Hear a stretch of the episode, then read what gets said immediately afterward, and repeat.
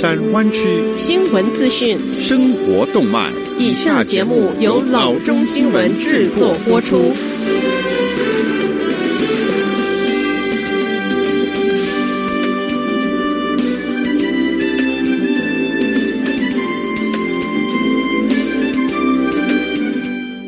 各位听众，大家好，欢迎来到老中广播电台的节目，我是君君。我们首先来关注今天的旧金山湾区地方消息。San Francisco School Board 周二投票决定对四十四所公立学校进行更名。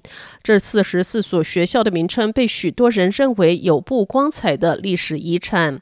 受影响的学校中，一些有 Lowell High School、Lincoln High School、Washington High School、Roosevelt Middle School、John Muir Elementary School 以及 Feinstein Elementary School。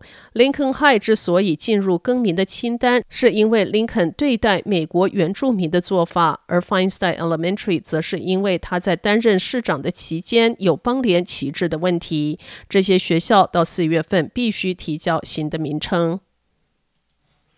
下子消息：周一，加州解除居家令和夜间宵禁令。为全州各县放宽限制铺平道路。不过，虽然 San Francisco 宣布重新开放几个商业门类，但它将继续禁止非基本企业晚间十点钟到凌晨五点钟之间的营业，也禁止任何人在此段时间与非家庭成员聚集。San Francisco 允许餐厅从周四上午八点钟开始恢复室外的用餐，但规定他们必须在晚上十点钟之前一定要打烊。加州公共健康部允许地方政府比州政府实施更严格的限制。在周一新闻发布会上，San Francisco 公共健康局局长 c o f a x 博士解释了他决定保留宵禁的原因。我们现在正在做的是逐步重新开放这座城市 c o f a x 说。在病毒感染率仍然高的情况下，我们正在采取初步措施。我们希望在这一个十点到五点命令被解除之前，这个数字能够下降。我们不不想再次逆转，让我们尽可能防止第四次的激增。Breed 周一说，城市推进有限重新开放，从周四上午八点钟开始，这包括室外用餐，餐桌不超过两户人家，最多六人，间隔至少六英尺，室内或室外个人服务需要摘下口罩的除外，室外动物园和博物馆以及小型室外聚会。San Francisco 还允许酒店恢复旅游用途的运行。但强制性旅行者当地检疫隔离继续执行。根据城市一份声明，San Francisco 将继续要求来自湾区以外的旅客隔离十天，这符合州府的要求。酒店只接受湾区以外旅客十天或更长时间的预订。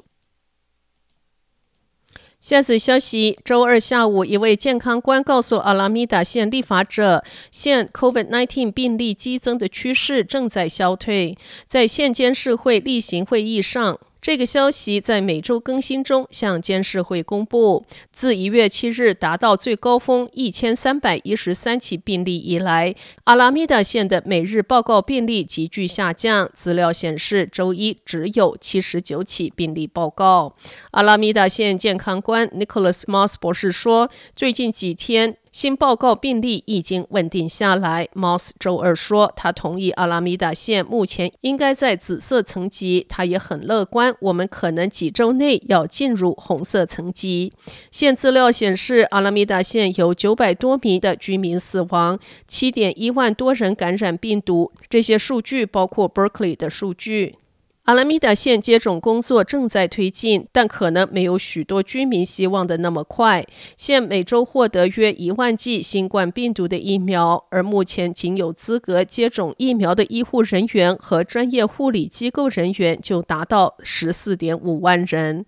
阿拉米达县目前有两个疫苗接种点，在 Saint Rose Hospital 和 Castro Valley 的阿拉米达县图书馆，每天为一千到两千人接种疫苗。Kaiser Permanente 等医疗机构也在实施接种。下则消息：BlackBerry 从手机市场退出后，另起炉灶，耕耘自动驾驶系统的领域。最近，该公司和中国大陆搜寻引擎巨头百度扩大合作，要为车厂在大陆推出下一代联网的自驾车所需要的工具。根据合作协议，百度的高清地图将被整合到 BlackBerry 的 QNX Neutrino Real-Time Operation System 中。该系统将在 GAC 集团的电动车部门即将推出的量产 GAC New Energy Aeon 车型中。该集团是大陆三个大厂之一，每年生产超过两百万辆的电车。百度的智能驾驶小组的科技部门资深总监 Wang Yongping 在一份声明中表示，扩大合作的伙伴关系，目的是为车厂提供一条清晰、快速的自驾车生产道路，将安全性放在首位。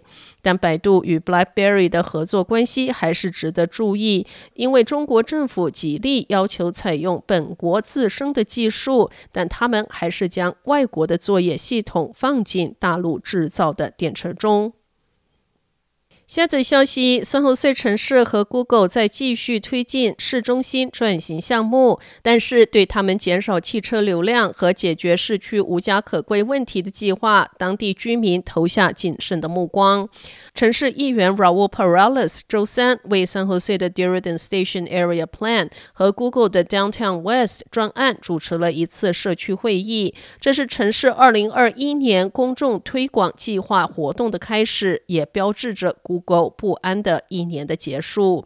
这两项计划上一次动态发生是去年的十二月，当时 Santa Clara 县 Airport Land Use Commission 同时拒绝了 Diridon Station Area Plan 和 Google 专案，称所提议建筑高度存在安全的隐患。在周三的会议上，Diridon Station Area Plan 项目经理介绍了 Diridon Station Area Plan 建议的细节，例如增加的高度限制和百分之二十五的经济适用住房目标。之后，Google 的社会基础设施总监介绍了八十英亩园区的功能，其中包括打算建设的四千到五千九百个住房单位。在介绍结束后进行的问答环节中，许多居民对交通无家可归和失去住所表示担忧。大多数在会上发言的居民似乎怀疑这些计划是否会为目前的居民留下足够的空间。鉴于越来越多的人在家工作，Google 的计划是否因疫情而有所改变？尽管公司在根据新的资讯做出调整，但是人们仍然需要和渴望在一起工作。